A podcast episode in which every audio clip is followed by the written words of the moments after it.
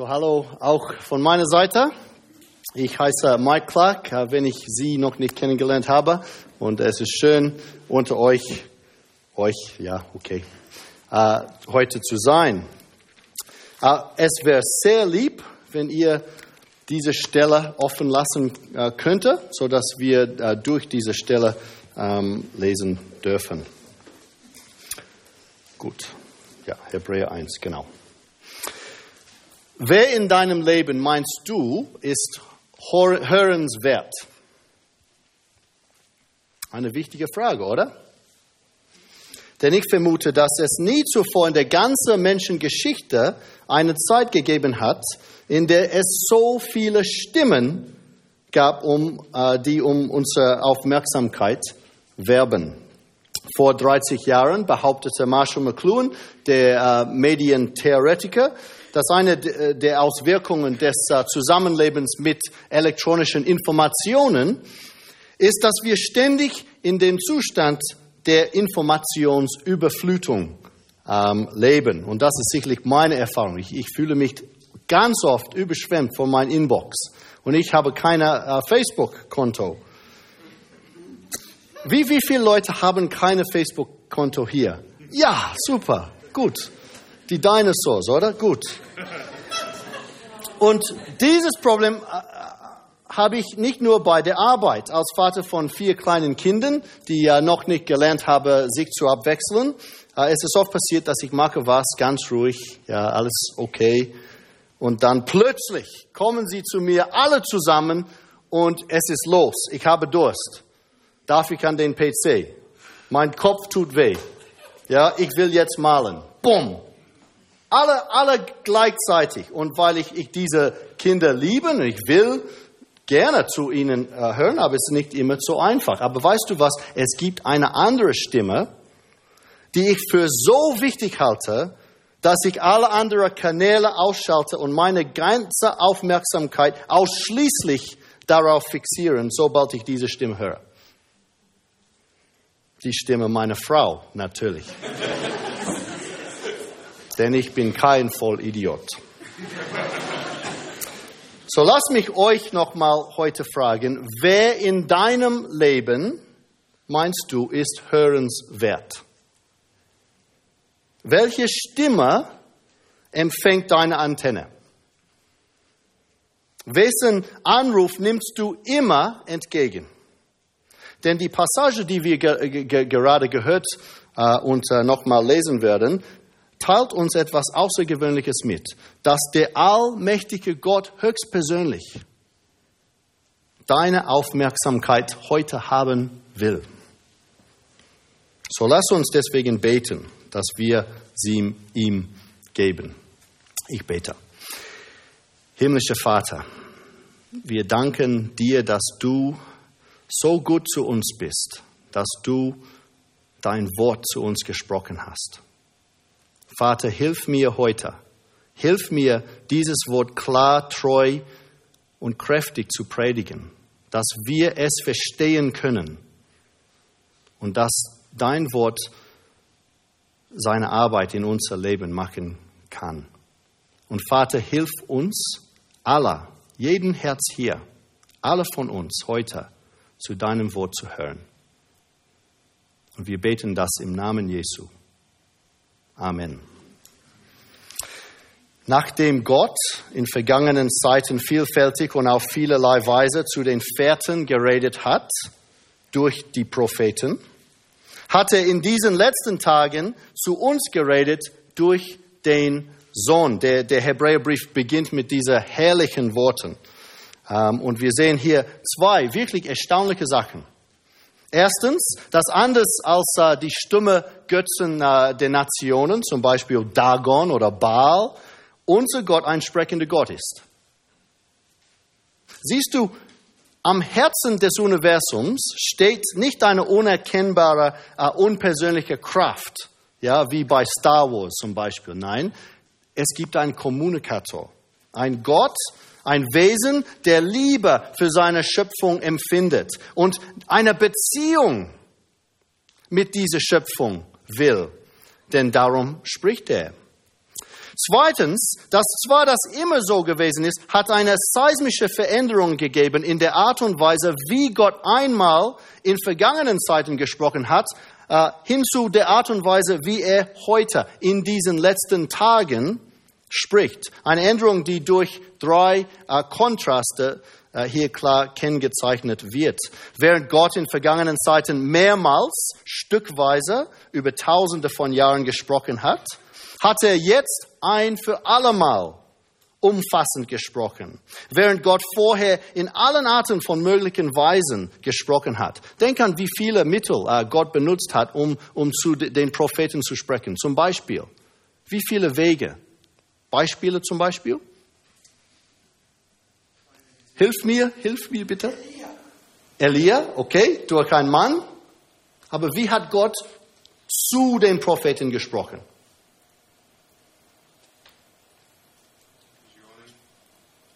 Noch ein Mann, gut. Ich meine Träume, oder? Visionen, ja, durch Steintafeln. Nochmal? Durch Natur. Okay. Ja, ja, eine Stimme aus, aus der Himmel, ja. Ein Esel.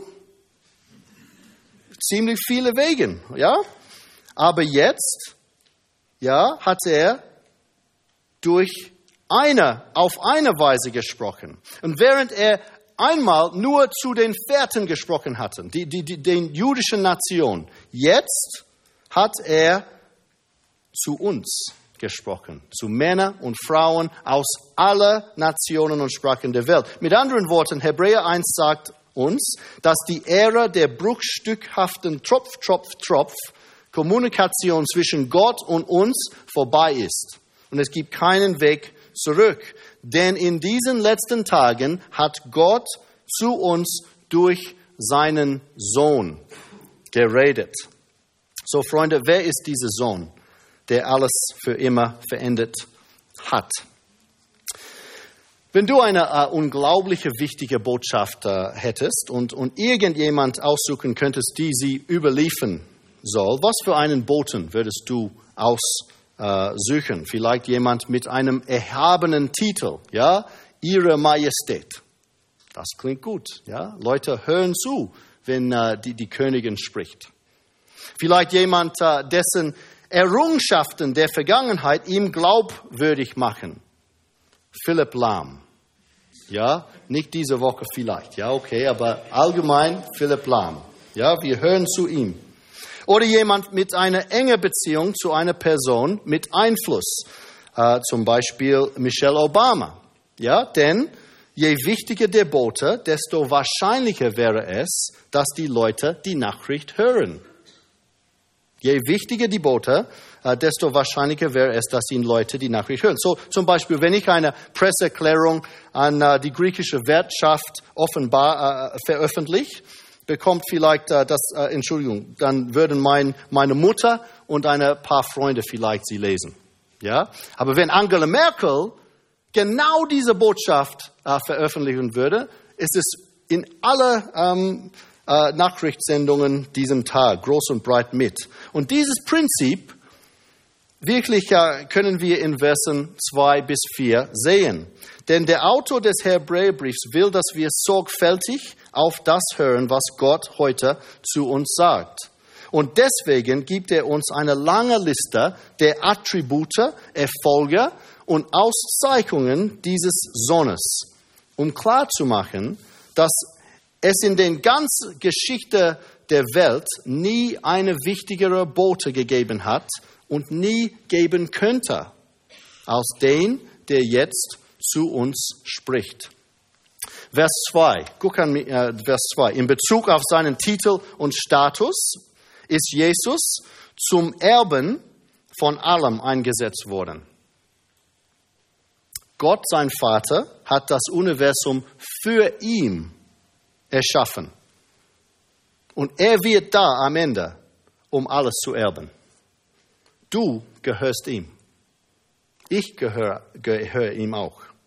Er ist der Erbe des Alles. In Bezug auf seine Errungenschaften, Vers 2, hat Gott durch ihn die Welten geschaffen. Genauso wie er am Ende da sein wird, um alles zu erben, war er auch da am Anfang. Und zwischen der vergangenen Ewigkeit und der künftigen Ewigkeit, Vers 3, trägt er alle Dinge durch das Wort seiner Kraft. Versteht ihr das, Freunde? Ja, wir neigen zu der Denkweise, dass unsere Welt das Produkt von zufälligen physikalischen Gesetzen und Kräften ist. Als ob das sogar möglich wäre. Aber die Bibel lehrt entgegen aller Lügen von Atheisten Wissenschaftlern, dass der einzige Grund, der einzige Grund dafür, dass es etwas statt nichts gibt, ist Jesus. Wenn er sein, sein Wort zurücknehmen würde, nur für einen Moment, gäbe es nichts mehr. Alles vorbei. Game over. Denn dieser Bote, durch den Gott jetzt spricht, ist nicht weniger als Gott sich. Es gibt da viele gute Stellen, ähm, die man benutzen kann, um ein Gespräch mit äh, Zeugen Jehovas ähm, zu fordern, ja, die, die, die klar machen, wer Jesus tatsächlich ist und, und seine Identität. Aber ich finde oft ist, ist Kapitel 1 von verschiedenen Büchern, ja. Johannes 1, das ist gut. Ähm, ähm, Kolosser 1, hier auch, Hebräer 1, Vers 3. Nichts besser als hier. Wer ist Jesus? Vers 3. Er ist die Ausstrahlung Gottes oder seine Herrlichkeit. Stell dir eine dunkle, äh, wolkenlose Nacht vor und du bist draußen und betrachtest äh, die Sterne. Aber genau genommen siehst du nicht die Sterne, oder?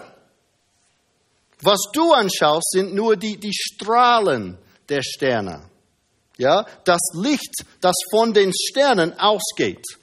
Genauso zum Beispiel wie die, die Lichter, die wir zunächst sehen, wenn ein Auto über einen Hügel auf uns zufährt. Nicht die Scheinwerfer an sich sind, sondern die Lichtstrahlen. Und so sollten wir die Beziehung zwischen dem Vater und dem Sohn verstehen. Der Sohn ist nicht der Vater, obwohl er 100% Gott ist. Äh, er hat seine eigene Identität, aber er ist die Ausstrahlung seiner Herrlichkeit. Der allerbeste Weg, den wir Menschen haben, um Gottes Majestät, seine überwältige Schönheit in dieser Welt zu, zu, zu sehen. So zum Beispiel, es ist wunderbar, ja, einen, einen schönen Sonnenaufgang in uh, den Bergen zu sehen. Und, und wir haben doch eine Ahnung da, wie groß unser Gott sein muss. Ja? Es ist auch schön, ein, ein, ein Mozart äh, Klavierstück zu hören zum Beispiel. Nochmal, wir haben eine Ahnung.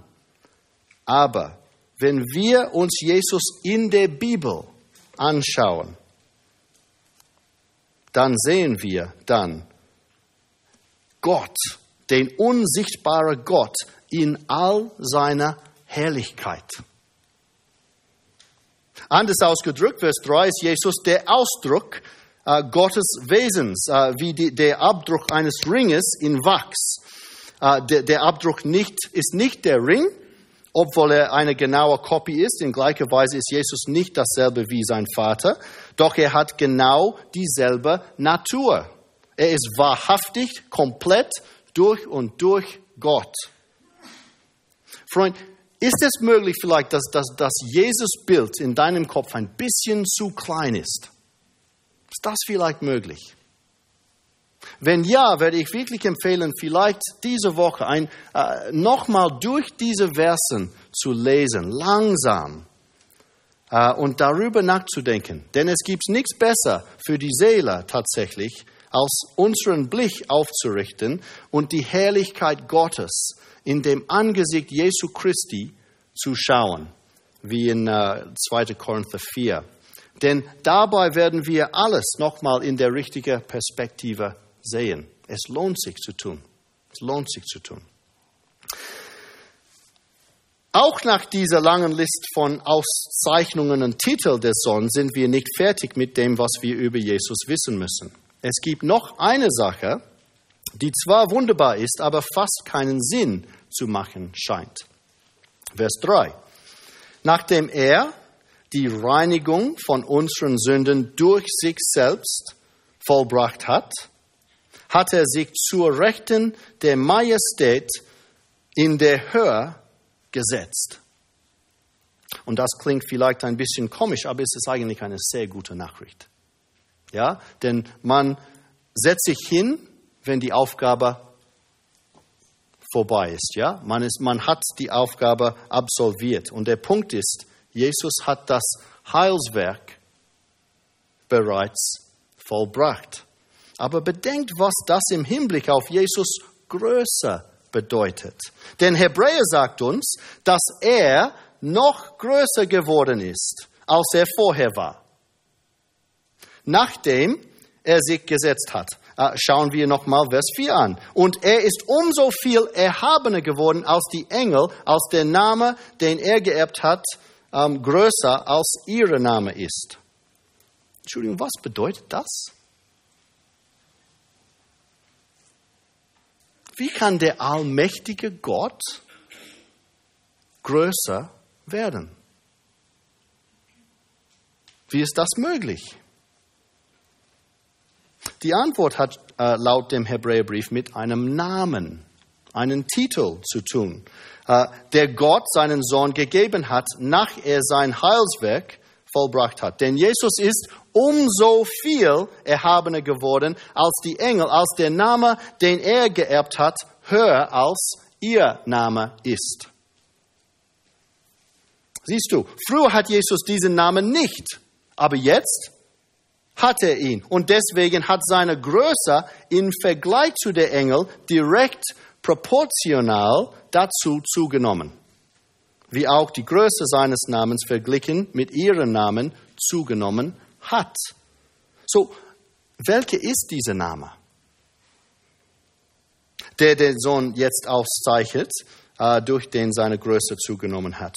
Aber bevor wir zu dieser äh, Frage kommen, gibt es eine andere Frage hier, aber, äh, denke ich. Was ist mit den Engeln zu tun?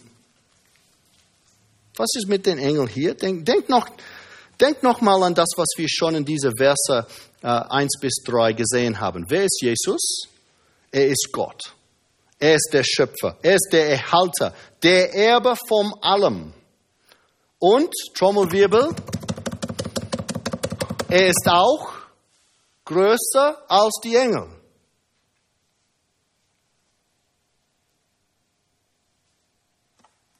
Natürlich ist er größer als die Engel, oder?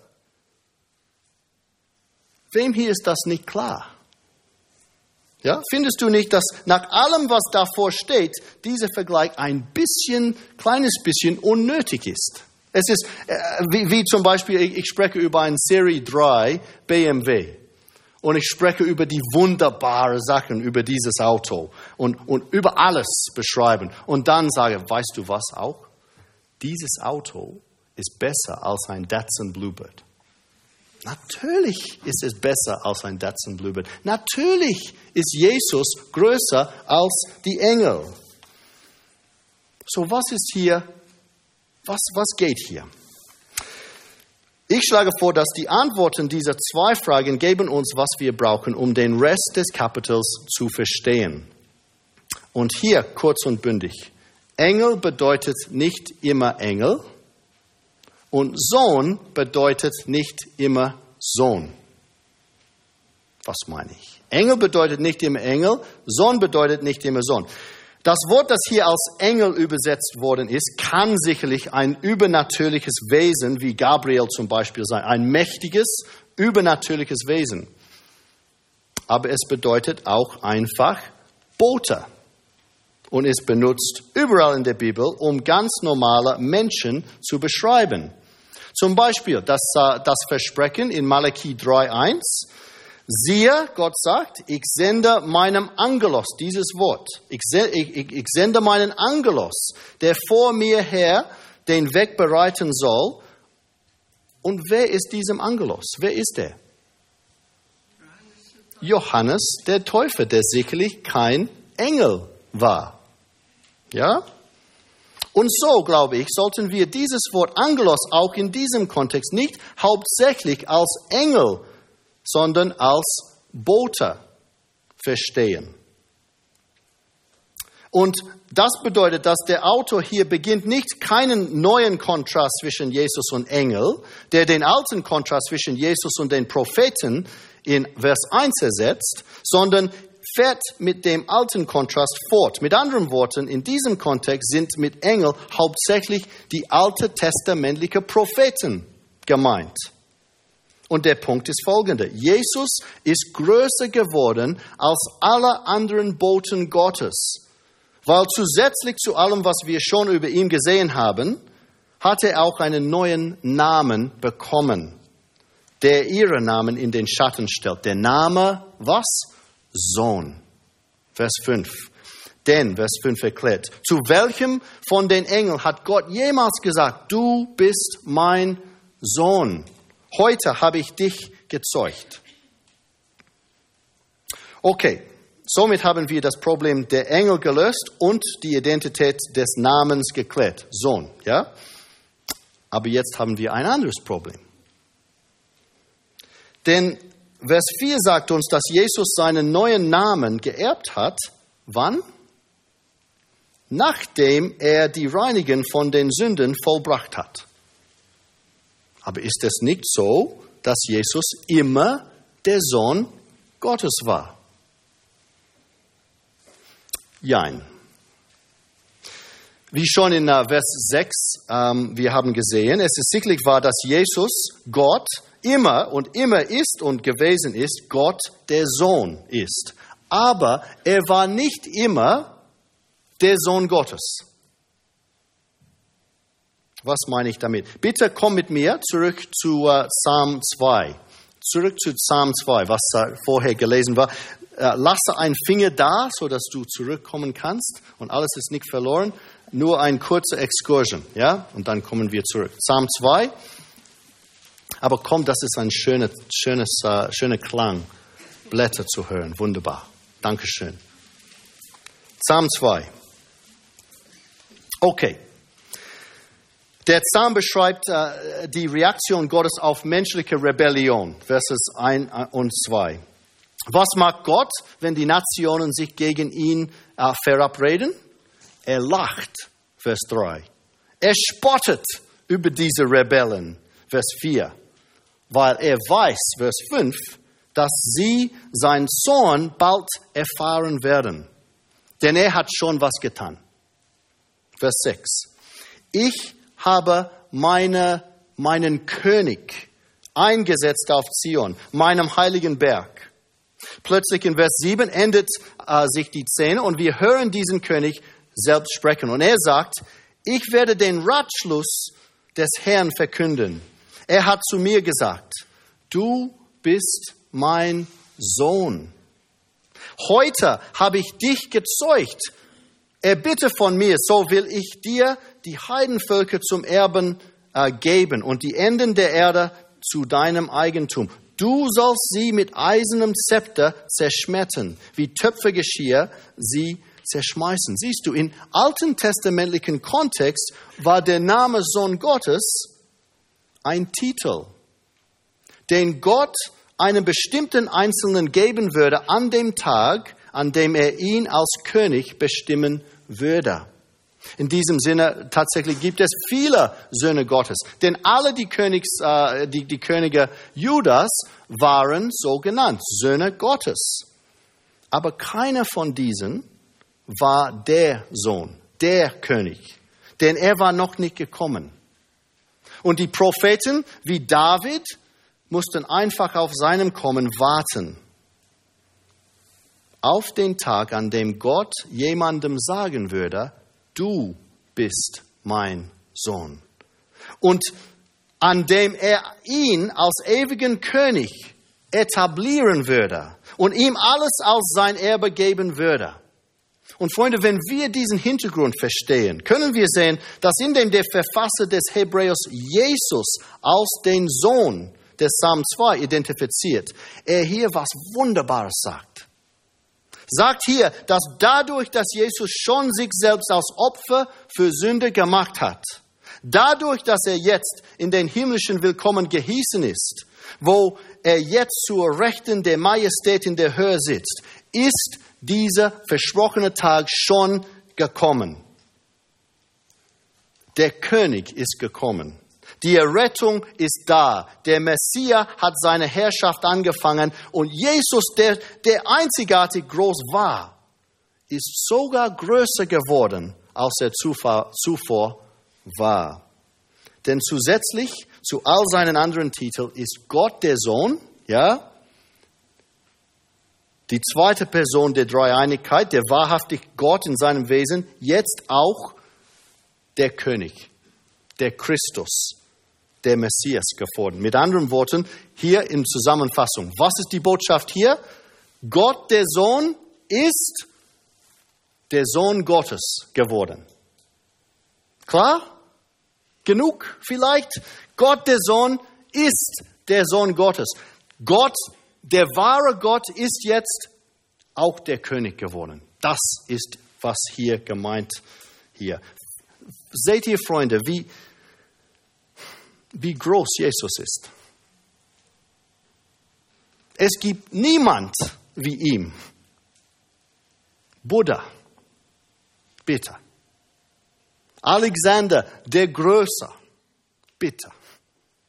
Mohammed, bitte. Marx, bitte. Jesus ist unvergleichlich. Denn er allein ist der Herrscher des Himmels und der Erde. Er allein trägt den Namen, der über alle Namen ist. Er allein ist Gottes König. Aber hört nicht mir, äh, nur mir, sagt der Schreiber, äh, der Verfasser Hebräers. Hört auf das auch, was die Boten, die Propheten sich über Jesus Größe sagen. Und wir lesen das ab Vers 7. Von den Boten, zwar sagt er, er macht seine Boten zu Winden, seine Diener zu Feuerflammen. Sie sind nur flüchtig. Hier heute und dann weg. Aber von dem Sohn aus Psalm 45, dein Thron, o oh Gott, dein Thron, o oh Gott, wird von Ewigkeit zu Ewigkeit. Das Zepter deines Reiches ist ein Zepter des Rechts. Du hast Gerechtigkeit geliebt und Gesetzlosigkeit gehasst. Und darum hat dich, o oh Gott, dein Gott mit, äh, gesalbt mit Freudenöl, mehr als deine Gefährten. Oder hört zu, was er in äh, Psalm 102 beschrieben worden ist, wie er beschrieben worden ist. Vers 10. Und du, o Herr, das ist der Name des Gottes da. Du, o Herr, in, in Bezug auf Jesus. Hast im Anfang die Erde gegründet und die Himmel sind das Werk deiner Hände. Sie werden vergehen, du aber bleibst. Sie alle werden veralten wie ein Kleid und wie einen Mantel wirst du sie zusammenrollen und sie sollen abgewechselt werden. Aber du bleibst derselbe und deine Jahre nehmen kein Ende. Zu welchem, Vers 13, zu welchem von den Boten hat er denn jemals gesagt, setze dich zu meiner Rechten, bis ich deine Feinde hinlege als Schemel für deine Füße? Was genau das ist, was, was er zu Jesus gesagt hat nach seiner Auferstehung. Sind sie nicht alle dienstbare Geister, dienstbare, ausgesandt zum Dienst um derer willen, welche das Heil erben sollen? Siehst du, hier haben wir ein, ein Highlights-Paket des Alten Testaments, das eine Zusammenfassung von allen fantastischen Sachen enthält, die von den Propheten je über den Sohn gesagt worden sind. Das alles beweist, was der Autor des Hebräerbriefs schon in, in Versen 1 bis 4 gesagt hat und wie aus den Münde der Engel, der Boten. Das zeigt, dass sie auch anerkannt haben, wie viel größer Jesus als sie ist. Und Freunde, alles, was wir heute gehört haben, dient einem einzigen Zweck. Eine Hauptanwendung. Und was ist das? Was will Gott von uns hier? Wie sollten wir auf diesem Wort reagieren? Sollten wir Jesus loben? Ja. Sollten wir ihm verherrlichen? Klar. Sollten wir ihm anbeten? Ja. Sollten wir für ihn tanzen? Ja, okay. Und malen? Okay. Und, äh, und singen? Super. Aber Noch fundamentaler sollten wir ihm zuhören. Sollten wir zu seinem Wort in der Bibel zuhören, denn ist das nicht genau, was du willst, wenn du mit jemandem sprichst. Kapitel 2, Vers 1. Darum, sagt der Autor der Hebräerbrief, aus diesem Grund, aufgrund aller dieser Dinge, die wir schon in diesem Kapitel schon ge gehört haben, müssen wir desto mehr auf das achten, was wir gehört haben damit wir nicht etwa abgleiten. Denn wenn das durch Engel gesprochene Wort zuverlässig war und jede Übertretung und jede Ungehorsam den gerechten Lohn empfing, wie werden wir entfliehen, wenn wir so eine große Errettung missachten oder ignorieren?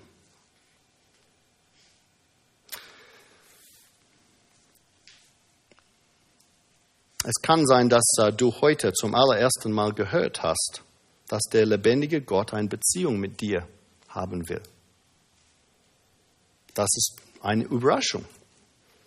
Denn bis jetzt hast du ganz ohne ihn gelebt, als, als ob du der Chef deines Lebens äh, wäre, als hätte Gott nie gesprochen. Und wenn das du bist, dann habe ich eine sehr gute Nachricht für dich. Denn Gott ist bereit, über alle deine Ignoranz und vorherige Rebellion hinwegzugehen. Du kannst volle Vergebung für alle deine Sünde bekommen und eine neue Beziehung mit ihm heute anfangen. Weil Jesus hat schon alles getan, um das möglich zu machen. Guck noch mal an Vers 3.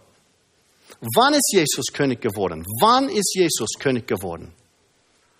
Nachdem Wunderbares Wort. Nachdem der die Reinigung von unseren Sünden gemacht hat. Meine Sünde, deine Sünden, alle Sünden, eins für allemal.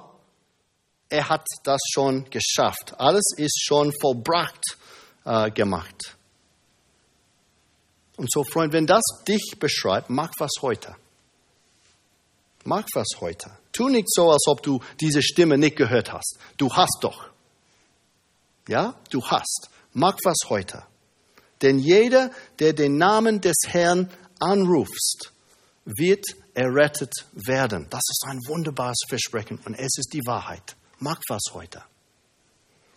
Aber bedenkt, liebe Geschwister, dieser Text ist nicht in erster Linie an die gerichtet, die Jesus noch nicht kennengelernt haben, sondern an wem? An uns. Die seine Stimme schon gehört haben und durch Glauben geantwortet haben. Und es geht nicht nur darum, dass wir ähm, Jesus beachten sollen. Ja, das ist eine gute Idee, gut gehackt, gemacht. Nein, der Schlüssel ist das kleine Wort in 2.1, das in meiner Bibel als desto mehr übersetzt worden ist. Das Wort bedeutet wörtlich reichlich, überfüllt und korrespondiert zu zwei anderen Wörtern, die wir schon in 1, äh, Kapitel, Kapitel 1, 3 und 4 gelesen haben, die beschreiben, wie viel größer Jesus aus den Engeln geworden ist. Und der Punkt ist, Gott sagt uns heute, dass wir Jesus so viel Aufmerksamkeit widmen sollten, wie es dem Unterschied entspricht, der zwischen seiner Größe und der Größe all den anderen Boten Gottes besteht. Nochmal. Wir sollten Jesus so viel Aufmerksamkeit widmen, wie es dem Unterschied entspricht, der zwischen seiner Größe und der Größe all der anderen Boten Gottes besteht. Das ist ziemlich viel Aufmerksamkeit, oder? Stell dir vor, heute Nachmittag, okay, ist, Gottesdienst ist vorbei, und du bekommst einen Anruf aus Berlin, durch den du erfährst, dass Angela Merkel äh, will mit dir morgen mit dir reden und ist gerade unterwegs zu deiner Wohnung. Okay? Wie würdest du darauf reagieren? Mhm. Ja, sofort. Ups, ja, ausgehen und ein paar Vorbereitungen machen. Du würdest das ernst nehmen. Ja, du würdest nicht sagen, Ah, aber morgen, das ist mein Lieblingsfernsehprogramm. Frau Merkel, könnten Sie bitte vielleicht am Mittwoch, habe ich ein freies... Nein, du bist da. Du bist da und du bist bereit, um zu hören. Denn Frau Merkel ist einer der wichtigsten Menschen der Welt. Aber doch ist das nicht genau, was wir mit Jesus machen. Unserem Schöpfer, unserem Retter, dem Erben, unserem König. Jedes Mal, wenn wir nicht früh genug aufstehen können, um die Bibel zu lesen. Nicht einmal zehn Minuten? Wirklich? Oder wenn wir die Bibel lesen, aber nur die Teile, die uns gefallen. Ja, die anderen Teile, okay, das den Rest ist ein, wir einfach ignorieren oder denken, dass es unwichtig ist oder vorgeben, dass es unklar ist. Oder es gibt verschiedene Meinungen dieser Stelle, wir müssen, ja. Oder wenn wir uns nie so strukturieren können, dass wir Zeit finden können, um einen Hauskreis zu besuchen. Als ob wir bessere Sachen mit unserer Zeit zu tun haben. Wenn wir nur ab und zu in der Gemeinde kommen, ja, regel, ich bin da regelmäßig. Wie oft? Oh, einmal pro Monat, einmal pro Jahr, das ist regelmäßig. Oder wenn wir zwar da sind, aber nicht um wirklich zuzuhören. Wir kommen, um Freunde zu treffen, um zu singen, um Kaffee zu trinken, um den Prediger zu kritisieren. Aber wir öffnen nie unsere Bibel. Wir beten nie für das Predigen. Wir weigern uns, hart zu arbeiten, um zu verstehen, was Gott zu uns sagen würde. Gib uns Milch, gib uns Milch, kein Schwarzbrot, Milch. Wie können wir es wagen zu tun? Wie können wir es wagen, Jesus so sehr zu verachten? Mit Frau Merkel würden wir niemals so umgehen. Wie können wir es wagen, dem König aller Königes das anzutun? Denn jedes Mal, wenn wir darauf verzichten, Gottes Wort zu hören, jedes Mal, wenn wir unser Herz verhärten, berauben wir Jesus der Herrlichkeit, die er so reichlich verdient hat. In einem Moment werde ich uns in einem Gebet der Vergebung leiten, denn wir alle sind Sünder. Ich, ich auf jeden Fall. Und ich, ich brauche eine Möglichkeit zu Gott, es tut mir leid zu sagen. Denn wir alle haben die Herrlichkeit Gottes verfehlt. Aber wenn du bemerkst hast, dass du bisher von Gott weggetrieben bist, sagt Gott dir heute, wach auf, komm zurück zu mir. Schalte nochmal auf den Kanal mit Jesus Stimme. Hör zu, bevor es zu spät ist.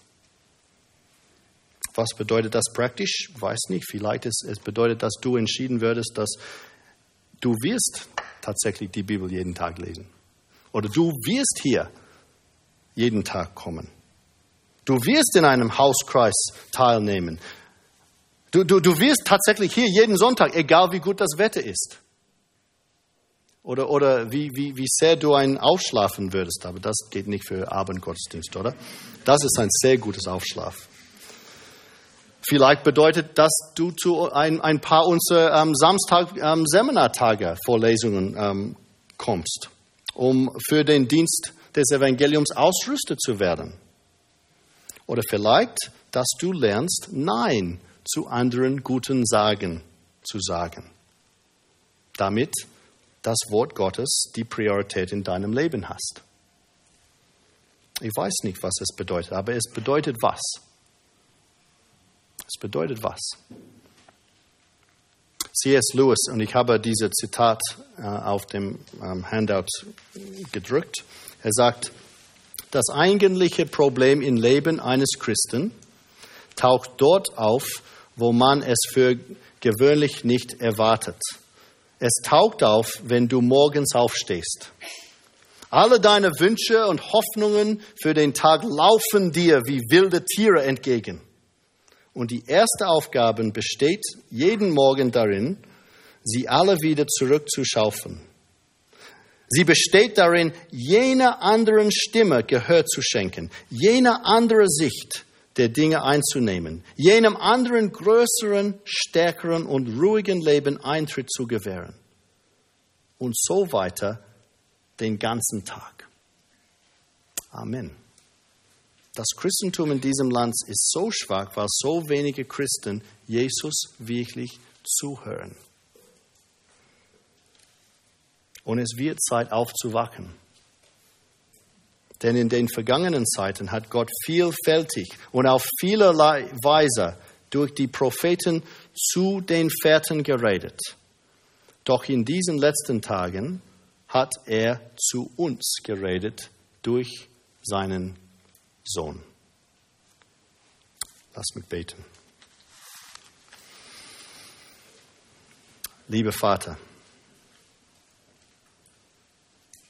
Danke, dass du ein sprechender Gott bist, dass du so viel Liebe für uns hast, dass du zu uns gesprochen hast und zu uns sprichst. Danke, Vater, dass du auch eine wunderbare Heilsbotschaft gesprochen hast durch deinen Sohn, den allergrößten Bote von aller Zeit. Danke, Vater, dass durch ihn deine Errettung jetzt vollbracht ist. Dass am Kreuz jede Übertretung, jeder Ungehorsam den gerechten Lohn empfangen hat und wir Vergebung erfahren dürfen. Danke, Vater, dass wir, die Jesus können, Teilhabe sind einer himmlischen Berufung. Und doch anerkennen wir, Vater, auch, dass wir noch große Sünde sind die die Herrlichkeit Gottes jeden Tag verfehlen. Wir haben nicht zu deinem Wort gehört, wie wir es tun sollen. Vergib uns, Vater. Hilf uns, unsere Herzen nicht zu verhärten, damit wir Jesus die Ehre geben, die er so reichlich verdient hat. Und wir beten in seinem einzigartigen Namen. Amen.